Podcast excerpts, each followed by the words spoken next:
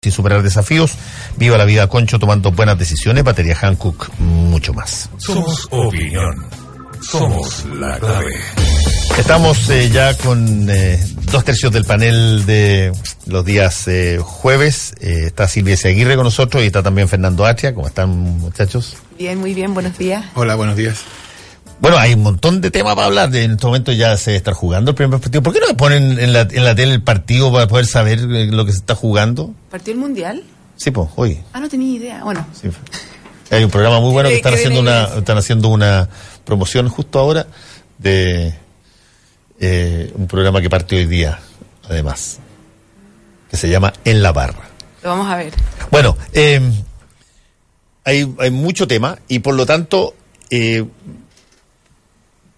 yo creo que habría que darle un- una pasada, me interesa la opinión de Fernando H. legal respecto a lo que ocurrió ayer en, en esta detención del muchacho de Uber y el carabinero y si qué tanto eh, eh, prima el respeto por la autoridad, la detención, los protocolos, en fin. ¿Cómo se ve eso? Bueno, debo decir que yo estaba.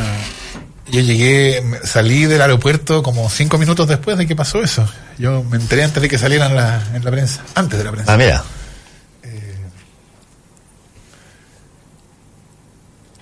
Bueno, la- la- lo que yo entiendo que ocurrió es que eh, el, el carabinero lo había de- quería eh, confiscar el, au- el automóvil, que entiendo yo que es la práctica habitual en, en este caso. Y el conductor se resistió y en- entonces como que empezó a... a Tratar de evadirlo. no, no, o sea, el, el automóvil estaba... El carabinero estaba delante del automóvil y entonces el, el- el auto empezó, él, él empezó a andar lentamente como para correrlo y el, el- el- el- el carabinero se resistió, o sea, no, quiero decirse... No se corrió. No se corrió. Claro, no, no se todo lo contrario. Se ponía siempre al frente como diciendo, mira, compadre, Claro, te claro. quiero, te voy a tener. O sea, si no, no, no, no juego esta cuestión. Sí, sí, yo, yo, yo creo, claro, que ahí hay una, una, una resistencia al control que, que es ilícita, por cierto. Eh, todas las personas tienen el deber de, de- de aceptar el, el- el control policial en esos casos. Am, claro, la pregunta es si es proporcionado el, hecho de que en esa situación el, el carabinero dispare al, cuerpo de la persona. ¿no? sin conocer mayor antecedente, solo por, por, por- eso, uno pensaría que, hay cierta desproporción ahí, pero, pero por, por otro lado eh, había una resistencia que, que era también in- impropia, ¿no? No, sin duda. Y yo creo que va a ser eh, interesante cómo se genera la discusión respecto de lo que planteó básicamente el presidente de la República cuando asoció esto con una necesidad del respeto a la autoridad. Y, ahí es donde eh, puede haber una, unos argumentos. Sí, yo creo que la autoridad hay que respetarla totalmente y creo que el cabro se equivocó absolutamente. El punto es, ¿respetas a la autoridad o qué? ¿Respetas a la autoridad o qué? ¿O te, matan? Bueno, esa, esa es la cuestión, o sea, no- el, argumento no puede ser que eh, la reacción, la- digamos, la, forma en que actuó el carabinero está justificada con cualquier consecuencia que tenga, ¿no? Eh, debería, yo supongo que los carabineros tienen, y sería bueno que se fueran públicas, ¿eh? Lo que lo que a veces se llama rules of engagement, ¿no? O sea, Sí, tienen protocolos, tienen protocolos exactamente. qué tipo de cosas son apropiadas. Evidentemente no es lo mismo cuando, eh, en fin, cuando hay un, un- un delito violento que está en, eh, en, en ejecución. Ah, y entonces la pregunta es cómo interfiere un carabinero en esas circunstancias que en una situación como esta. Donde tú, claro, donde tú sabes que el hombre no es un delincuente, sino que es un, un- un chofer de Uber y donde probablemente está asustado porque le van a quitar el, sabe que legalmente le van a quitar el carro, va a tener que pagar una multa y todo lo demás. De Eh, hecho, tengo entendido que la pena por evasión de la autoridad eh, ni siquiera es cárcel, o sea, es una pena menor. Cuando tú, cuando un policía, por ejemplo, te quiere parar en la carretera y tú De largo. por ejemplo, eh, la multa es una multa al final, ni siquiera es con pena, o sea, no es un, delito bastante menor como para sacar un arma. Yo entiendo que si el tipo hubiera venido en el auto a atropellarlo y a poner en peligro la vida del carabinero, pero tengo entendido que tampoco fue así. No, el fiscal incluso eh, no lo procesa por eh, homicidio frustrado, como podría haber sido la intención, porque argumenta él que queda de manifiesto que no fue la intención del chofer de pasar por arriba el carabinero. Pero el hecho, básicamente, que si, el punto, saquemos de- del cuadro que es Uber, que el, que- el, el tema, lo que, lo que causa ruido, a mi modo de ver, es la forma en que la autoridad eh, exige que se respete eh, su actividad eh, y cuál es la alternativa en caso que eso no suceda para personas que evidentemente no son personas que están cometiendo un, un delito infragante, como tú decías. o O sea, aquí, hasta donde yo sé, se trataba de una persona que ya había sido controlada, o sea, cuya identidad ya era conocida para el carabinero, no, si el carabinero sabía un incluso... automóvil que tenía patente registrada, ah, entonces la posibilidad de eh, proceder en contra de él ulteriormente era, existía. eh, y por otro lado, lo que tenemos es un disparo al cuerpo. Yo, yo- yo- yo pensaría que hay, hay desproporción. Sí, absolutamente. También estoy de acuerdo con Fernando que hay desproporción. Pero este hecho, o sea, ¿por qué ha causado tanta conmoción? Porque esto sucede pocos días después de la muerte del carabinero en La Pintana, que un joven de 17 años le pega un tiro en la cabeza. Entonces yo creo que todos estos dos temas se, se mezclan, ¿verdad? Y se tienden a confundir. Por una parte, eh, los carabineros están expuestos, digamos, a una violencia cada vez mayor en las poblaciones Sin duda. eh, y que un joven mató a un carabinero un disparo en la cabeza, con este otro hecho que no tiene nada que ver con el otro, pero ocurre en un lapsus de tiempo que hace que se confundan los dos temas y que yo considero que la, la actuación del carabinero es absolutamente desproporcionada respecto de, del- de la actuación del joven chofer de Uber. Ahora, yo creo que aquí hay, además de lo que hemos estado hablando, también hay una cuestión con Uber. Yo creo que Sí, pues. es- eso Al final, al final, tarde o temprano, tú, el, el- el- el carabinero lo para porque advierte que el uso de ese vehículo para llevar pasajeros es ilegal. Y, Sí, tanto, y, y- y- y Es yo una creo falta, que, no es delito, que- la situación en la cual las cosas hoy día están eh, crea una especie de ley de la selva, ¿no? Y de, de hecho se, se han escuchado a veces que hay, ha habido grescas entre taxistas y conductores de Uber. eh, y a mí me parece que es- eh, eso es una situación que, que- que no es aceptable. O sea, o la actividad de Uber es legal y entonces pueden realizarla, o la actividad de Uber es ilegal y entonces Uber no puede funcionar en Chile. Es así de simple. Eh, pero, pero claro, eh, funciona en una especie de, de ámbito extraño en que no es ni legal ni ilegal. Yo no sé cuál es el estatus legal, eh, de hecho. Eh, pero en los hechos es tolerado y la aplicación está accesible y se puede usar y eso se podría eh, controlar. Pero por otro lado, es, eh, son tratados los conductores como si estuvieran realizando actividades ilegales. Entonces, yo creo que ahí hay una. no, es- es- pero es que- Es una forma pero típica chilena Eso es lo que te iba a decir. Es muy idiosincrático. Esto es lo más cercano que hay, y yo lo he dicho ya tres veces hoy día en la mañana, lo más cercano que hay a esta, a esa cultura que existió, que de hecho varios la aplicamos, de la nulidad matrimonial histórica eh, antes cuando no había divorcio, que tú tenías que fingir que no estabas en, dentro del cuadrante o del, del marco de acción del registro civil con el que te casaste y finalmente... ¿Por qué? Todos fingían. Hay un proyecto de ley que descansa en el Congreso que regula justamente Uber y que no ha avanzado nada. Y además es como la marihuana, todo el mundo fuma, pero bueno, ahora parece que es legal el consumo, pero no el tráfico. Yo digo, ¿de dónde sacan estas personas la marihuana? Pero lo mismo acá, o sea, yo ando en Uber, no conozco a nadie que no ande en Uber, ¿verdad? Pero es ilegal y tiene este trato con los choferes. Entonces yo creo que es importante legislar en estas materias, aunque signifique romper algunos huevos, porque acá claramente uno se va a tener que pelear con el gremio de los taxistas, porque me parece que prohibirlo es ya impensable. O sea, yo creo que. Déjame, déjame, déjame ponerte un ejemplo. A mí me man- mandaron un mensaje directo ayer, cuando yo entrevisté en la noche a el jefe de comunicaciones de Carabineros, eh, Diego Rojas, que estuvo muy bien y que habló desde el punto de vista de la visión de, del- de Carabineros de, de este problema. Pero mm, me, me pusieron, una, de- persona me dice, eh, Fernando, mi, nombre no lo voy a dar, son mis iniciales acá, allá, yo. Yo soy chofer de Uber y soy carabinero. Y lo hago en, en- en- en- en los tiempos libres, ef- efectivamente hago este- y lo, y lo hacemos mucho, dice, porque es una po- posibilidad de ingresar un, un- una cuestión acá allá. Estamos llenos de eso. Bueno, lo que pasa, yo, yo la verdad, yo no entiendo por qué esto, este asunto de Uber ha tenido, ha estado, ha quedado en esta, por así decirlo, eh, nebulosa legal. Porque yo pensaría que hay dos temas. Un tema es cuáles son las condiciones que las personas que se dedican comercialmente a transportar pasajeros deben satisfacer, ya sea el chofer, qué tipo de licencia tiene que tener, qué tipo de auto tiene que tener, etcétera. Ese es un tema. Otro es el tema de cómo se junta el pasajero que requiere transporte con el auto o el taxi que lo quiere transportar. Uber, pensaría yo, soluciona el segundo problema, ¿no? Es una solución innovativa al segundo problema, cómo juntar demanda y oferta, por así decirlo. Exacto. Pero porque es una solución al segundo problema, cómo juntar demanda y oferta, se ha entendido que implica radical desregulación del primer asunto. ¿Cuáles son las condiciones que los automóviles y los conductores deben satisfacer para poder transportar pasajeros? Y yo no veo por qué uno debería saltar de una cosa a la otra.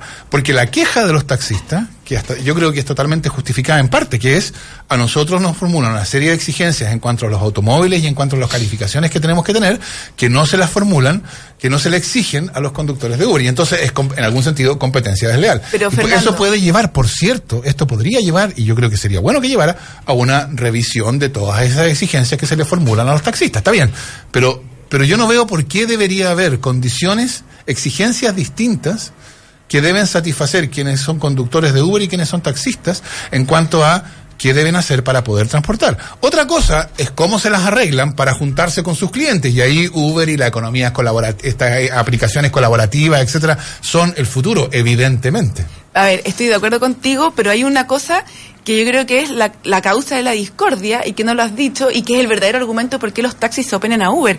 Y es que ellos tienen un cupo limitado de taxis que pueden circular en las ciudades. Y ellos, les, y ellos siempre están por mantener esos cupos limitados y no introducir más taxis en circulación. Y cuando tú le exiges las mismas exigencias a Uber, pero abres el mercado, baja el valor de la patente taxi que ellos tienen. No, Entonces, cierto. ese es el argumento muy de fondo No, que ellos están cierto, y atacando, ahí- que ahí- ocupan estos otros argumentos más políticamente O correctos. sea, evidentemente, si los taxis están circulando por la calle, es perfectamente razonable que hay una regulación del número de taxis que puede circular por la calle. Ya tenemos suficiente automóviles en la calle. Uber es una solución innovadora y que entonces disminuye ese problema. Entonces, claro, eso debería llevar a una discusión sobre probablemente distintas licencias. Licen- Licencias para circular sin pasajeros a la búsqueda de pasajeros, licencias para no circular, pero sí para transportar, condiciones distintas. Esa es la discusión que debería haber habido. Ah, pero sin embargo, en vez de eso, lo que hay es una especie como de autorización tácita a que Uber funcione, funcione nomás, cuando perfectamente eso podría, podría limitarse. legalmente, quiero decir, y eso crea situaciones en la calle de... eh, De- Enfrentamiento. ¿Cómo, cómo se De-? Bueno, sí, de- claro, de, de lo que ocurre cuando hay una nebulosa legal e intereses encontrados. Eh, De hecho, es una falta. y- O sea, cuando te pillan a ti andando en Uber y te confiscan el auto, no es un delito, es una falta porque no está tipificado en el marco legal. Ya está aquí con nosotros además Alberto Mayol. ¿Qué tal, Fernando? Hola, ¿Qué Alberto. tal? ¿Cómo están? Eh, sí, mira, yo creo que, a ver, lo primero es que el problema cuando hay obstáculos en la definición conceptual de un fenómeno es que normalmente se evita entonces usar una definición conceptual. El punto es que el servicio de Uber es un servicio de taxi. Ese, ese es el punto. Eh, si esto fuera colaborativo, significaría que entonces las personas que se organizan simplemente se suben al auto de alguien que va en una dirección tal y la persona le ofrece la posibilidad de, y a todos nos conviene porque la ciudad funcionaría más maravillosamente y los autos andarían no con una persona sino que con cuatro, y en fin. Pero no es el caso, el caso es que aquí hay personas que sencillamente entraron al mercado de los taxis a través de un sistema que no está legalizado como taxi. Eh, la crítica a los taxistas porque están molestos porque entren actores al mercado es porque ellos entraron a un mercado que estaba regulado. A ellos le dijeron que eh, la forma de entrar era tener una patente. Eh, la patente se estaba transando en un, en, un en un mercado que no era ilegal, pero no estaba normado tampoco, en montos de 10, 15 millones de pesos. Y de repente tú, que no eres un inversionista particularmente afortunado en el mundo además, y de pronto llegan y te dicen, mire, y ahora vamos a legalizar a todos estos que entraron por la ventana porque se inscribieron en una aplicación que ni siquiera son, eran conductores profesionales, pero que se hacen un par de cosas más, al haberse acostumbrado a este mercado van a ser conductores profesionales, y entonces usted va a tener eh, su, su patente, que usted pagó 10, 15 millones de pesos, ¿ya? Eh, entonces va a valer dos.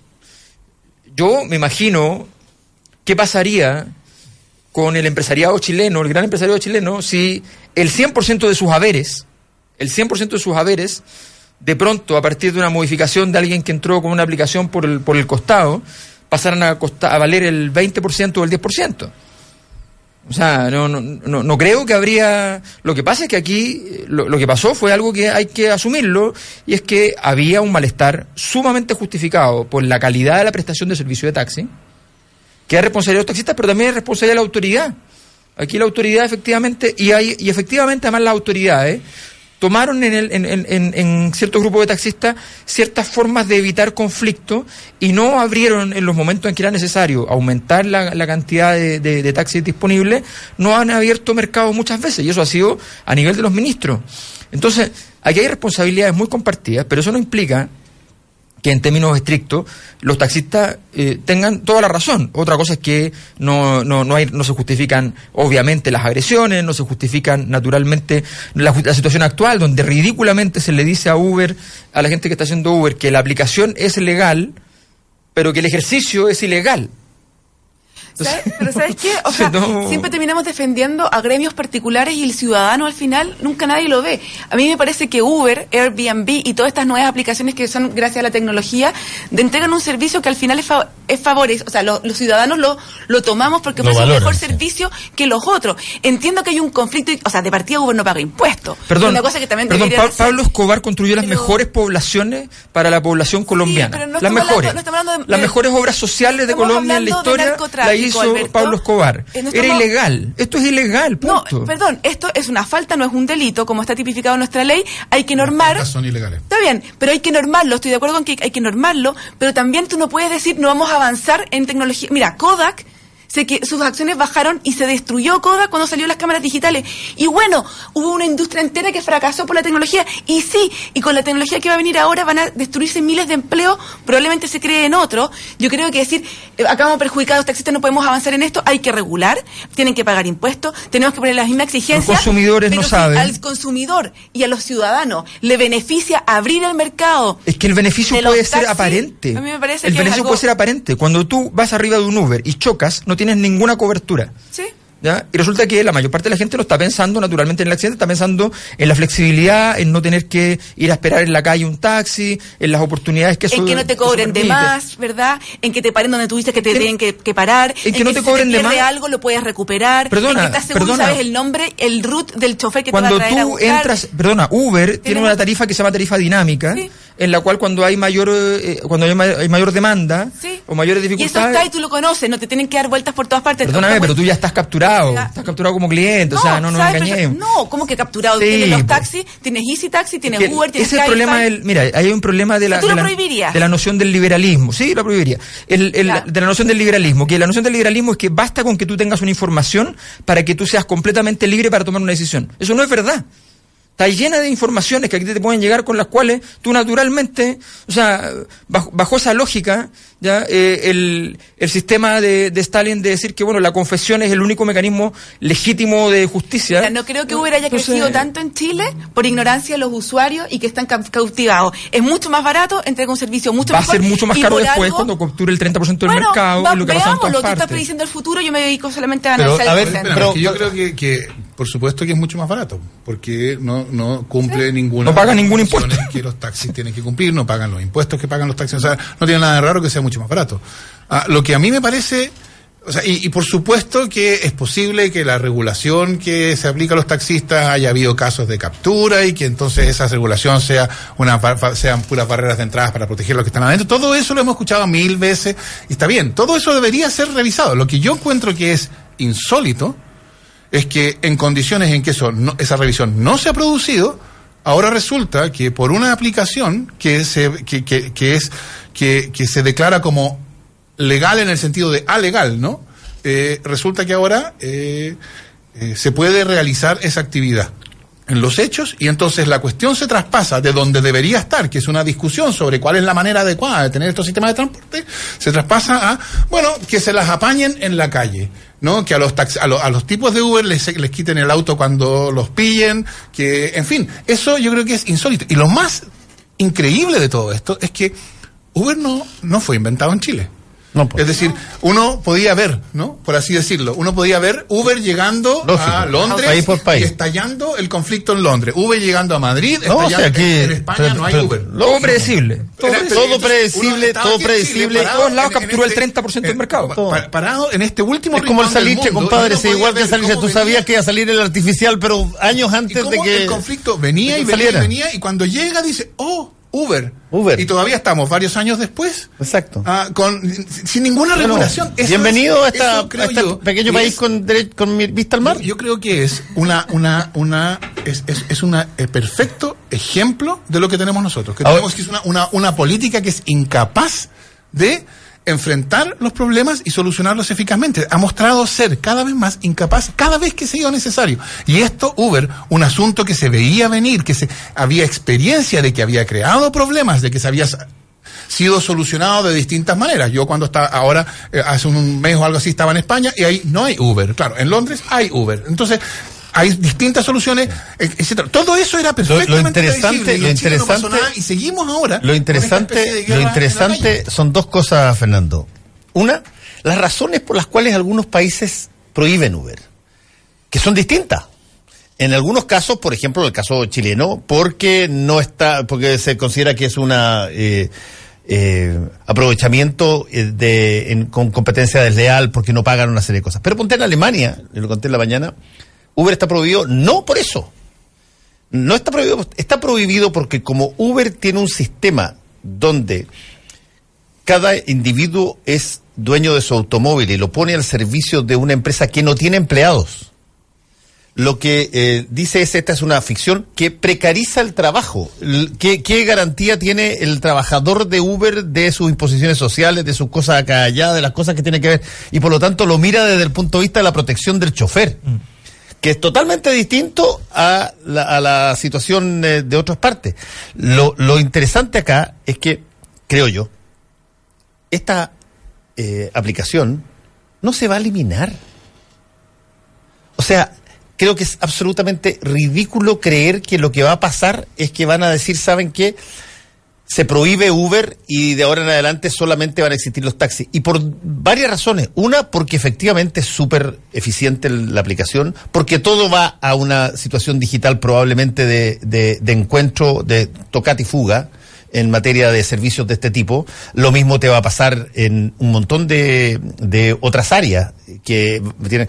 Tú mencionaste lo- la hotelería que ya está ocurriendo eh, en un, un montón en un montón de situaciones. Pero Y- eso no quiere decir que no se pueda regular. Pero yo he ¿sabes escuchado qué? que hay distintas cosas, que en España no funciona. En Argentina, yo escuché, yo no, no me consta esto, pero yo escuché que en Argentina la regla es Uber solo se puede pagar con tarjetas de crédito no argentinas. Y claro, eso lo que quiere decir es que entonces los arge- que, no se puede usar en Arge- por Argentina. Entonces, Pero ¿sabes es- qué? esta idea de que el, esta, estas aplicaciones so- están más allá de toda posibilidad de regulación, yo creo que es sencillamente falsa. Es simplemente un indicador de la incapacidad de, eh, de la política chilena para, para regular cuestiones que deben ser reguladas. Y tenemos, o sea, en Chile hace cuatro años que está Uber, tenemos un proyecto de ley en el Congreso que descansa y que yo no veo que, que ningún parlamentario esté muy preocupado de moverlo. Y además tenemos experiencia internacional, como mencionaban ustedes, de dónde poder legislar, si, que- si se quiere prohibir, si no se quiere prohibir, cómo se regula. Y yo creo que más allá de Uber, acá lo que falta en Chile es un nuevo sistema de transporte, ¿cómo decirlo?, de taxis y colectivos, donde supuesto. tenga eh, de mucho mejor calidad, con, con mejores entradas, más acceso y pensando sobre todo en los usuarios más que en los gremios eh, A ver, que es se dedican que- a esto. es que creo que eso- se requiere un nuevo sistema de transporte integral con metros, buses colectivos y taxis. O sea, lo que uno echa de menos del Ministerio de Transporte es que cuando llega Uber, el Ministerio de Transporte diga, bueno, ¿por qué esto es un éxito? Bueno, porque efectivamente resuelve problemas del costo de transacción relevantes. Oye, no podemos hacer nosotros una aplicación donde estén todos los taxis legales inscritos y se puede hacer exactamente lo mismo que con Uber. De hecho, varios Y se- taxis se han agrupado haciendo, eh, Exacto. haciendo ¿Y, por, y- aplicaciones. y- y por qué no? Claro, pero si lo hace el ministerio, están todos los taxis. Y te pueden pagar todos los taxis con tarjeta de crédito a través de la plataforma, sin tener que salir a la, a la calle con, con plata eh, en metálico. Eh, y, se, y se empiezan a resolver los problemas que se resuelven, porque además está el tema de que los taxis chilenos no tienen para tarjetas de crédito. Hay algunos que tienen, pero muy es una iniciativa propia. Muy- claro, Sí. Pero además tú no puedes, no puede- tienen que ser todos. Porque Sí, tú no puedes estar en la calle buscando cuál. es el taxi que tiene tarjeta de crédito. Entonces, entonces es todo una, una situación muy absurda que tiene que ver efectivamente con esa falta de política pública. Y en transporte tenemos un desastre. O sea, de verdad es lamentable. El, eh, si, nos, si nos fijamos, un- esta política que se, se- se está haciendo ahora de la restricción extra, ¿ya? de un dígito por, por día, durante el periodo de invierno, que no tiene ninguna lógica porque no es para todos los autos. O sea, es una restricción que lo único que hace es hacer comprar autos nuevos. Entonces, cuando hacemos restricciones vehiculares, cuyo, cuya consecuencia, espero que no sea su causa, eh, sea eh, la compra de autos nuevos, es porque de verdad estamos en la locura, porque la gracia de los sistemas de transporte es que la gente no esté, eh, no esté disponible para salir con más autos. Yo normalmente llego acá 10 minutos atrasado. Vengo desde, desde el barrio Bellavista todos los jueves, salgo a las 9. Agarro, una, agarro un taxi y no logro llegar nunca a las nueve y media. Estamos, estamos al lado. Porque la cantidad de autos es una cosa de loco. Y eso no tiene, y eso no tiene solución. Tú no puedes tener una ciudad completa arriba de los autos.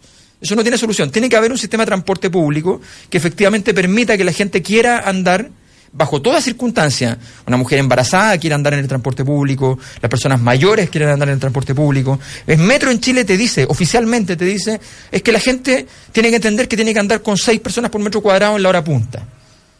Pero es que ninguna ciudad del mundo donde haya un sistema de transporte que funcione, porque ahí no cabe un coche de guagua, no caben las personas. ver, Alberto, o sea, no, no hay posibilidad. París, Londres, Berlín, las ciudades más ricas del mundo, Nueva York, a las horas punta, el metro, uno va como sardina.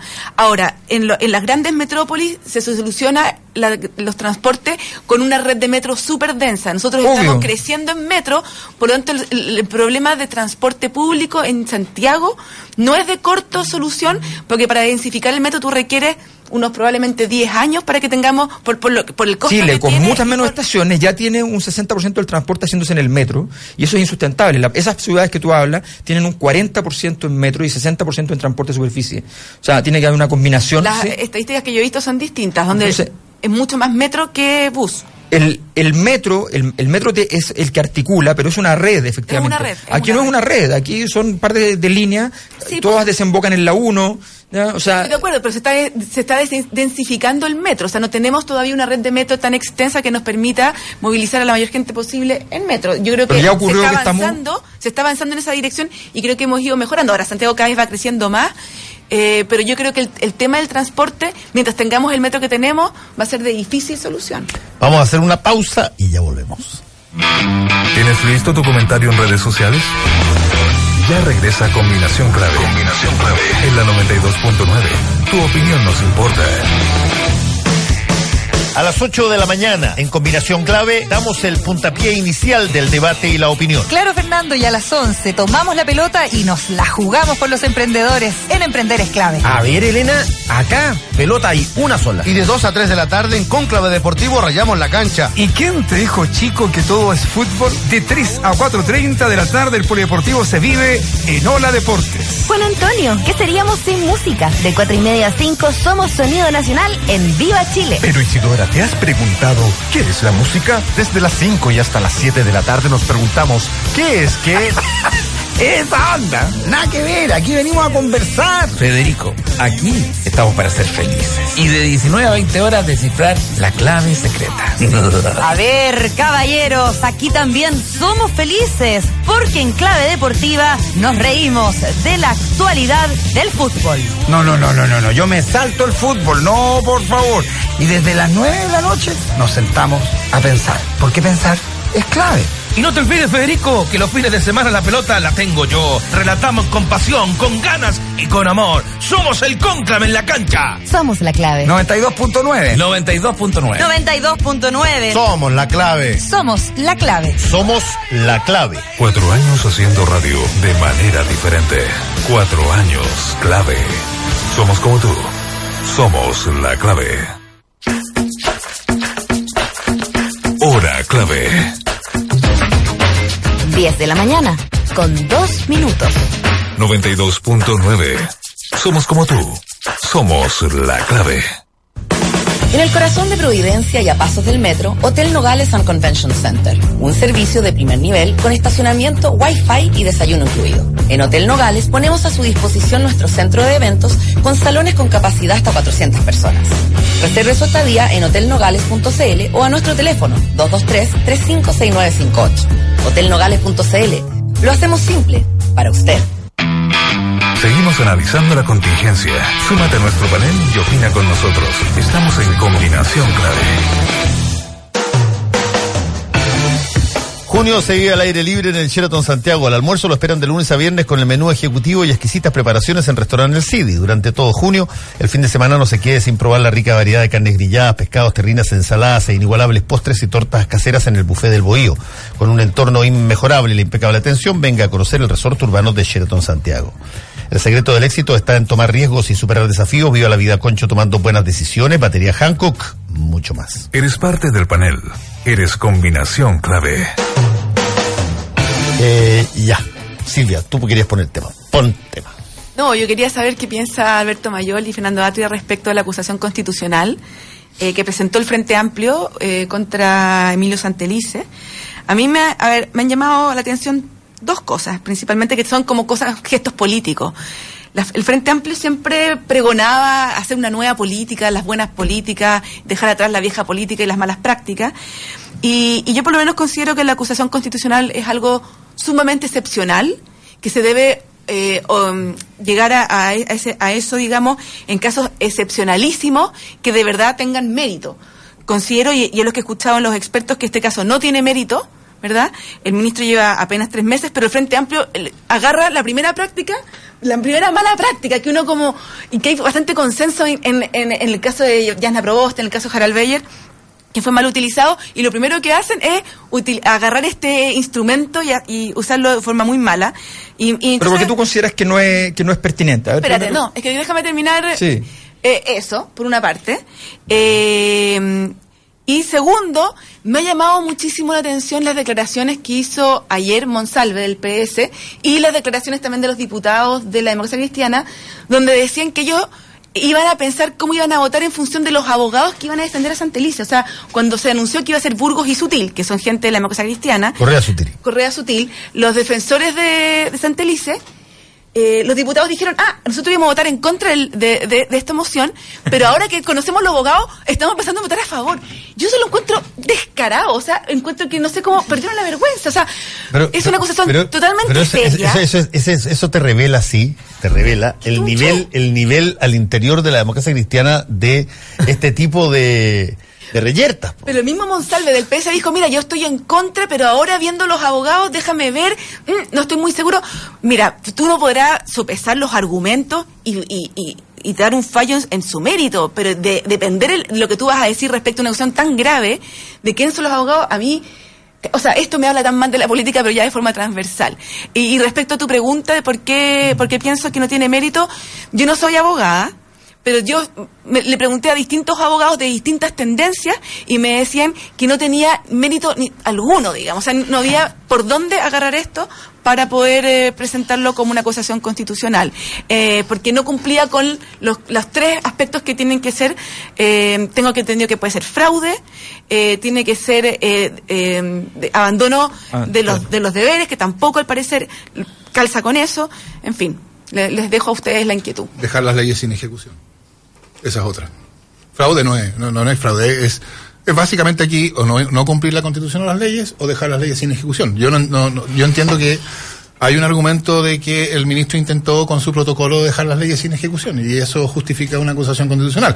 No me extraña que le- si tú le preguntas a los abogados que te encuentran en el CEP te van a decir que no hay mérito, claro, porque una no, son abogados de izquierda, Fernando. supongo que no, no, no serán tan de izquierda si están todos tan contestes en que no hay ningún mérito, porque evidentemente eh, después, sobre todo después de lo que dijo la Contraloría respecto del dichoso protocolo, ah, bueno, es claro que por lo menos un argumento hay para decir ese protocolo fue un intento de dejar sin ejecución la ley de aborto en tres causales. Perdón, pero el protocolo de Bachelet incumplía con los dos argumentos de Contraloría. Espérate un poco, en la forma, espérate un poco, en la forma Contraloría dijo, esto no es, de- esto no es eh, materia de decreto, esto es materia de reglamento. ¿Ya? Y esto estaba normado en un decreto. Esa, esa, ese incumplimiento de forma lo incumplía también Bachelet y que estaba también incluso en la ley, porque la ley hablaba de... la y la segunda parte, y la segunda parte que decía el, lo de Contraloría, que tiene que ver con el fondo, con el contenido, decía que las instituciones que tienen convenios con el Estado cumplen un rol público. Este, esto esto se, se basa en un decreto que hizo Pinochet, en todo caso, en la dictadura, que dice que los servicios privados que tienen convenios con el Estado tienen un rol público y por lo tanto no pueden tener objeción de conciencia.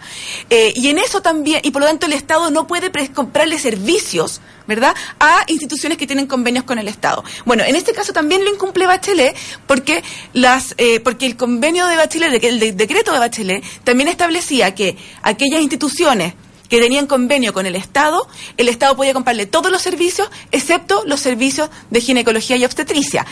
Entonces, también incumplen no, ese la cosa un poquito más, un poquito menos, menos absurda. El, el- el- el dictamen de Contraloría dijo que había efectivamente dos objeciones que hacer. Una era que el protocolo no era un protocolo. Sí. Ah, porque los protocolos son regulaciones de la prestación médica, en este caso. Y aquí no había solamente regulación de cómo se otorgaba la prestación médica, también había regulación del ejercicio del derecho a la objeción de conciencia, que es materia de reglamento. Y por eso eh, había una eh, había una objeción, y esa objeción efectivamente alcanzaba a ambos protocolos. Pero esa no es la razón por la cual se podría decir que el intento, el protocolo del ministro Santelice era un intento de dejar la ley sin ejecución. Esa era una infracción, digamos, una Sí, formal. eh, a- a- al sistema de fuentes del derecho chileno, en fin. El problema es el segundo. Y lo que la Contraloría dijo es que el prestador que celebra un contrato con el Estado para realizar prestaciones que son propias del Estado, se sustituye al Estado. Eh, el lenguaje de la sustitución no es de la Contraloría, es de la ley. Ese es el lenguaje de la ley vigente. Y al sustituirse al Estado, asume las mismas cargas y la misma posición que el Estado.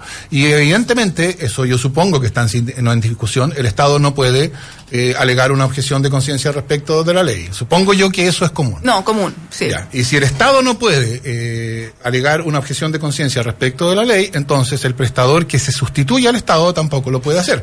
Ahora, el, eh, y por eso entonces el, el, el, protocolo que admitía esa objeción generalmente era contrario a la ley. Eso fue lo que dijo la Contraloría y esa objeción no es aplicable al protocolo de Bachelet. Está bien, pero no, el protocolo de Bachelet sí establecía que las instituciones privadas con convenio con el Estado podían tener objeción de conciencia, pero en esos casos, y, lo, y la Carlos Cariolo lo explicó muy bien en Estado Nacional, en esos casos, esas instituciones, igual el Estado iba a poder comprarle todos sus servicios médicos, excepto los de ginecología y obstetricia. Esos servicios no se los iba a poder Pero- comprar. pero- pero, Ento- Silvia, y eso está una en cuestión de contra. razonabilidad. Si hay una- un problema a la objeción de conciencia en el caso del aborto, la pregunta es ¿a cuáles alcanza? Es evidente que eh, el hecho de que la Universidad Católica haga objeción de conciencia al caso del aborto no es una razón para que no pueda sustituirse al Estado en prestaciones que no tienen nada que ver, por ejemplo, en prestaciones educacionales, cuando en, en la universidad misma o, se- o en los consultorios jurídicos que tiene. ¿Por qué, ¿Por qué uno va a decir, mire, si la Universidad Católica quiere hacer objeción de conciencia respecto al aborto y entonces no puede sustituirse al Estado en esa materia, eso quiere decir que la cualquier autorización para cualquier convenio entre el Estado y la Universidad Católica es ilegal. Eso es absurdo. No, Fernando, no se trata de había eso. cierta lógica. Fernando, no se trata de- el- el- el- la unidad respecto de la cual se trataba la cuestión era las prestaciones gine- ginecológicas y entonces es razonable decir respecto de la- las que hagan objeción de conciencia no pueden contratar ese paquete, pero eso no obsta a que puedan contratar otros paquetes en los cuales esas mismas instituciones están perfectamente dispuestas, por lo visto, si es que lo están, por cierto, a sustituirse al Estado en las mismas condiciones que el Estado. Contraloría no dijo eso, Contraloría, y no estoy diciendo que no puedan con- contratar eh, temas educacionales, acá estamos hablando de prestaciones de salud. Lo que dijo Contraloría fue que las instituciones que tienen con, privadas que tienen convenio con el Estado no pueden tener objeción de conciencia, porque entonces el Estado no puede comprarle ninguna prestación médica a esa institución. Eso es lo que dijo Contraloría. Eso fue lo que dijo Contraloría. No dijo, no puede comprarle solamente las prestaciones de ginecología y obstetricia, dijo, ninguna prestación de salud puede contratar. Y eso lo incumplía el protocolo de Bachelet Creo que eso no es así.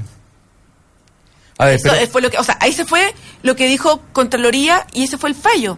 A ver, yo creo que el- el- la señal Alberto Mayor. de lo que de lo que tú señalas como, como el antecedente de las acusaciones a Yana Proboste, a Harald Beyer como malas prácticas.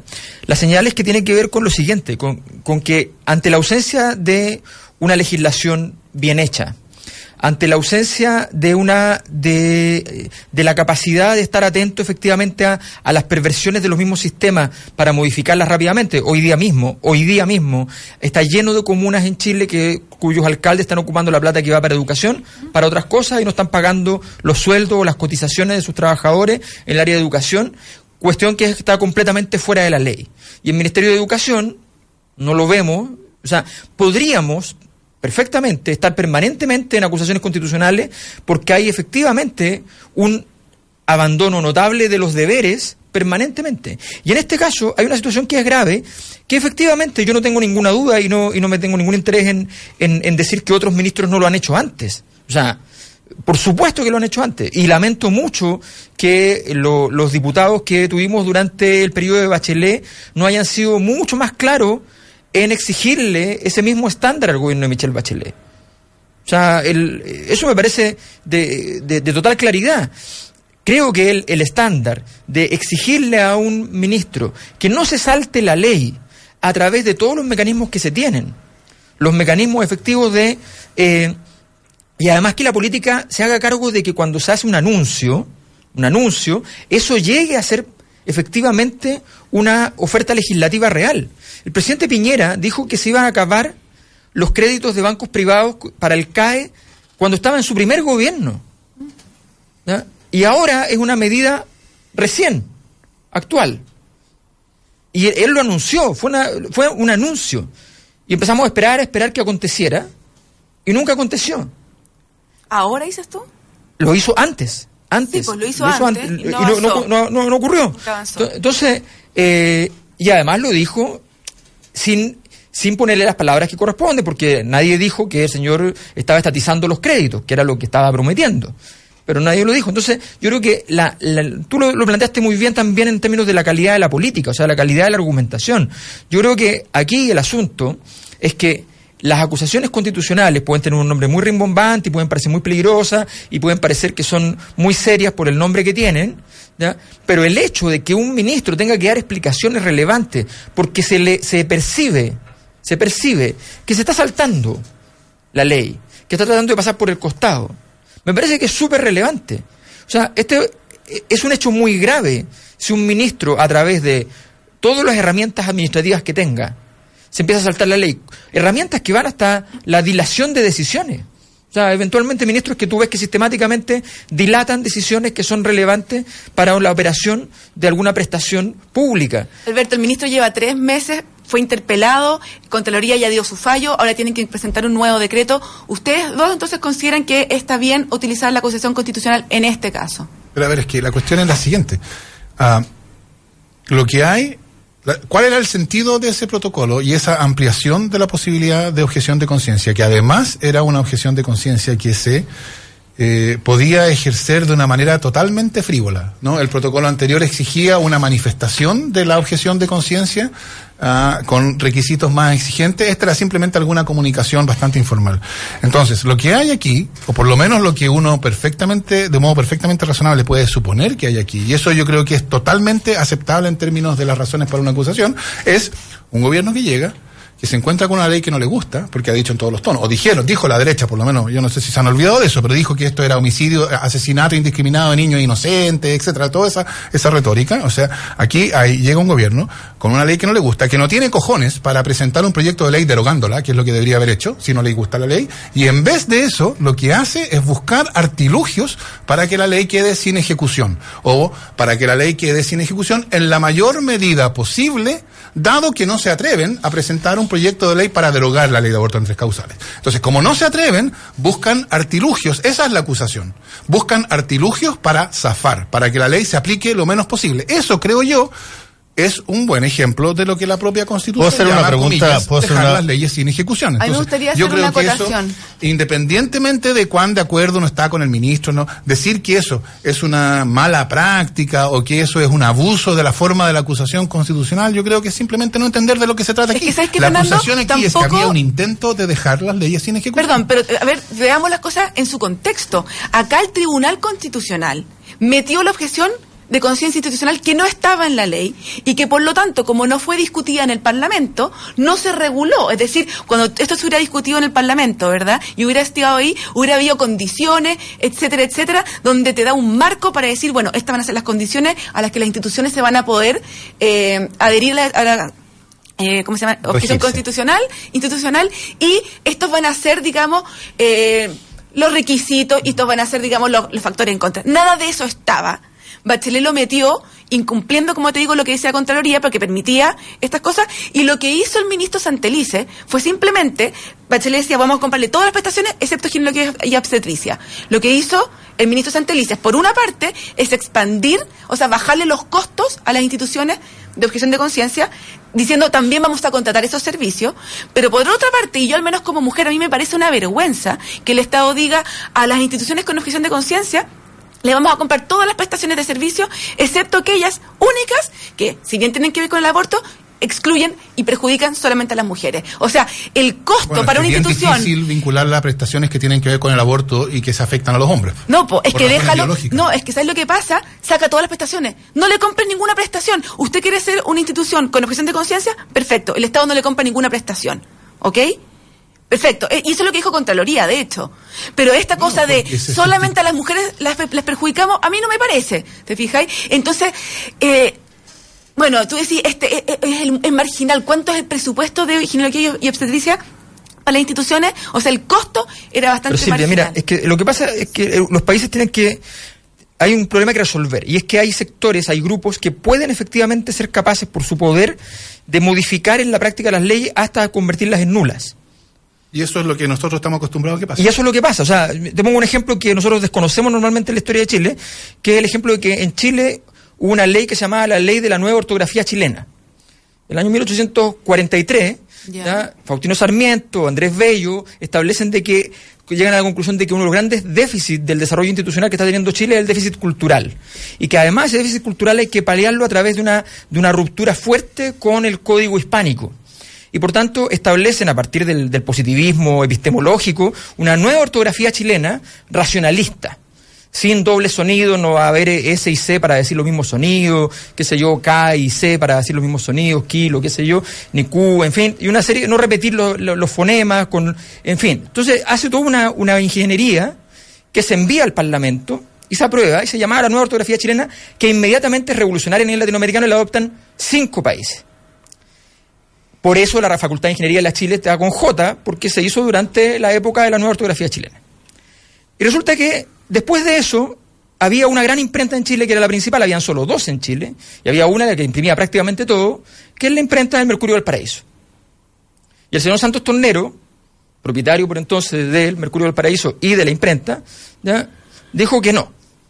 El editor, que era un argentino muy cercano a Sarmiento, dijo que sí. Por tanto, él publicaba la editorial en, nuevo, en la nueva ortografía chilena y el resto del diario venía en la ortografía hispánica que nosotros seguimos usando. Y fue una guerra hasta que finalmente el tipo dijo, despidieron al, argentino, se acabó. Y en la práctica, y él dijo, mi imprenta no imprimirá jamás un libro, ni una revista, ni nada que venga con la nueva ortografía chilena. Se volvió letra muerta, se tuvo que derogar la ley, la derogaron los otros países, y se acabó el proyecto de transformación cultural. A partir de un privado. Alberto, pero sabes que el ejemplo no es muy bueno porque en Alemania pasó lo mismo. Cuando yo estaba estudiando allá, hicieron una reforma ortográfica para simplificarla y fue tanta la resistencia de la población y de las personas que al final. Pero eso fue de la cuatro años- población. cuatro años Eso después. es normal. Sí, pero también de, la- de las editoriales, de los profesores. Cambiar la forma de escribir, a veces eh, te, te encontré con. Cuando tenías pared. un 8% de, de, de- de personas bien, pero alfabetizadas. el ejemplo no es bueno, no pero es- sí es verdad y estoy de acuerdo. No es que ningún problema. Estaba recién formando el sistema Ahora, educativo. usted- ¿Ustedes creen que, No había que Universidad de en Chile. peligro? O sea, es que esa modificación que hizo el ministro Santelice ponía en peligro el acceso al aborto en Chile.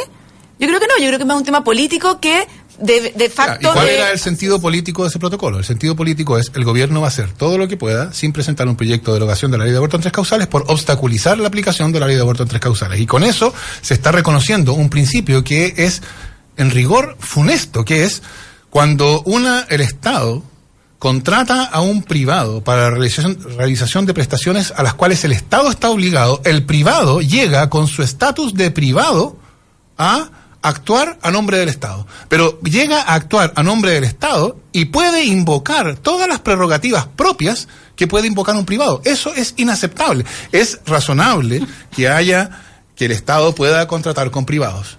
Pero lo que el Estado, él tiene el deber de proveer, está fijado por los derechos del ciudadano. Y Deja- eso no cambia por el hecho de que el proveedor Déjame, déjame, sea un privado. déjame ver. Y eso es la cuestión. Deja- déjame meter una, una, una baza mm, reciente, novedosa. ¿Qué tanto puede influir en este mismo tema? El que hace pocas horas se haya aprobado el aborto legal en Argentina. Uno podrá decir, claro, si esto pasara en Suiza, no pasa nada.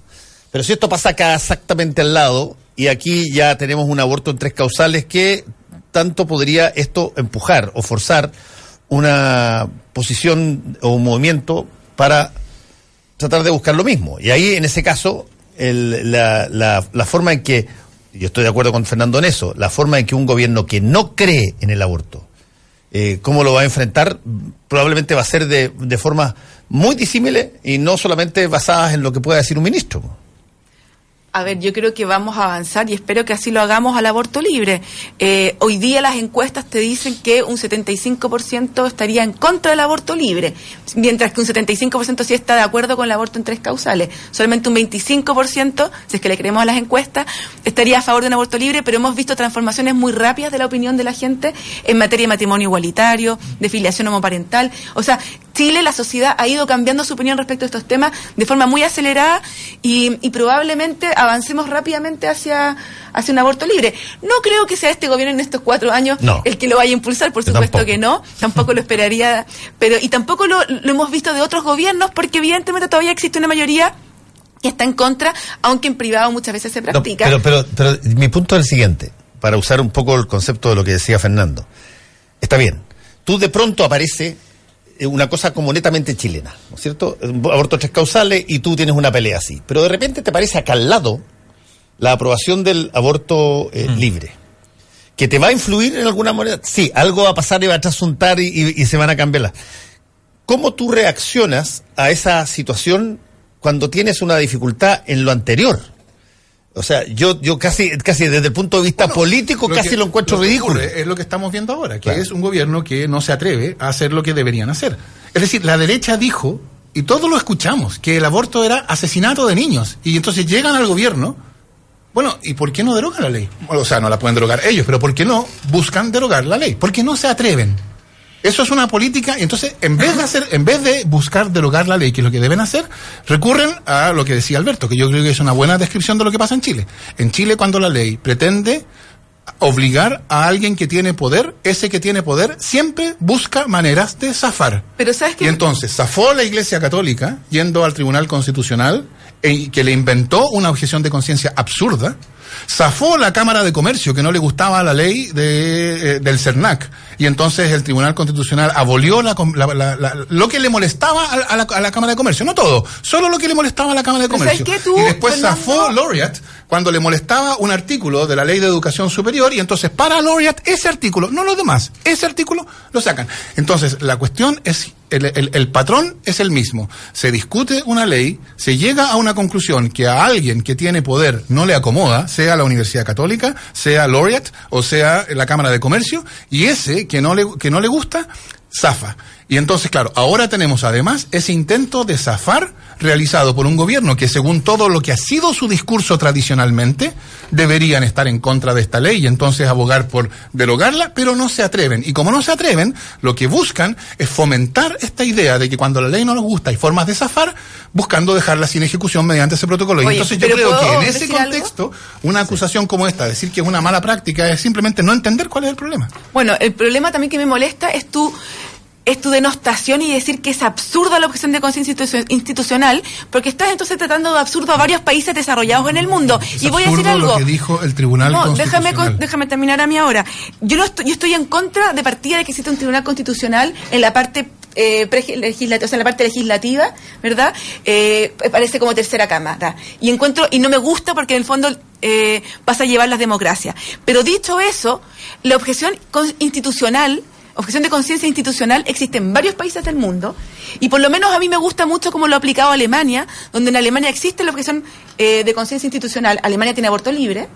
En Alemania, la mayoría de los hospitales son privados, aunque tienen función pública. La Iglesia Católica tiene muchos hospitales igual que los luteranos y donde es- en- se respeta, ellos tienen objeción de conciencia institucional, donde no prestan servicios de aborto eh, libre. Hay otros abortos que sí prestan, como es el peligro de la madre. Eh, y también cuando el feto es inviable, por ejemplo, en algunos casos. Y ellos respetan que tengan objeción de conciencia institucional y tienen un, un- un convenio con el Estado, porque la, la salud allá es para todos, tiene función pública y, y, y pueden comprarle todos los servicios eh, y pueden respetar que no estén eso. A mí me gusta esa democracia donde tú respetas la diversidad de opiniones, donde tú quieres que colaboren con el Estado en proveer servicios para la gente, que sea la gente los beneficiarios, respetando que unos entregarán un servicio y otros no, pero donde el Estado asegura acceso a todo lo que está protegido en sus derechos. Y esa es la forma que a mí por lo menos me gustaría construir. Entiendo que hay un reglamento en la ley, ¿verdad?, que prohíbe a estas instituciones, convenios con el Estado, eh, no proveer estos servicios. Y creo que es importante respetar la ley. No me gusta esa ley, que además la hizo Pinochet en dictadura, y es bien di- dictatorial de todas maneras. Bueno, el modelo neoliberal lo hizo Pinochet en dictadura, sí. Bueno, y tampoco me El gusta... modelo neoliberal es el que supone esta idea de que el Estado, Fernando, y tampoco las me gusta. prestaciones de servicios sociales se prestan a través de particulares que incluso pueden tener fines de lucro. Bueno, Eso es que- un invento de Pinochet. Y en Alemania también está así y me parece que funciona súper bien. Y Holanda, sí, sí, yo soy, no, soy neoliberal, no me, no me interesa esa parte, o sea, no defender el neoliberalismo. Y, y creo, entonces, me gusta como ese, ese espíritu donde todos podemos colaborar y donde respetamos nuestras diferencias. Eh, cosa que hoy día acá en Chile lamentablemente no se puede Pero el por problema esa- es el siguiente, ese problema es tan simple como lo siguiente, es que hay perversiones que son que ocurren más allá de la ley, que ocurren en la sociedad. Cuando tú tienes la objeción de conciencia institucional, supongamos que la establecemos, la pregunta es, esa misma objeción de conciencia institucional la vamos a aceptar para un grupo de hippies que por su ideología hicieron un colegio y consideran que no deben pasar los planes y programas del Ministerio de Educación, por ejemplo, supuesto, sí se sabe. la- las Eso- pasa en Chile. Las vamos, las vamos a, las vamos a aceptar y efectivamente van a ter- van a ser reconocidos en todos sus procesos y van a tener objeción de conciencia todas las instituciones, toda clase de, de organizaciones de cualquier tipo. Porque el problema aquí es cuando llegan las instituciones que son las que pueden realmente objetar conciencia. Ese es el problema. El problema es que aquí hay personas, hay personas y grupos que en Chile sí pueden objetar conciencia cuando hay una institución que eminentemente nace para los sectores que tienen menos poder en todo el mundo, y pero desde aquí es un derecho que nace para las élites. Es que, ¿sabes cuál es el.? cuál- eh, queda poquito rato, pero además tú te vas a quedar porque tenemos que cantar Sí. ópera. Pero eh, el. eh, a mí, yo sigo con. El problema de la conciencia, eh, obsesión de conciencia institucional, a mí me, me, me conflictúa en una variante. ¿Cómo se determina que una institución es objetora de conciencia institucional? ¿Quién lo determina eso? ¿Es una votación democrática de todas las personas que trabajan en la institución? ¿Lo decide el directorio?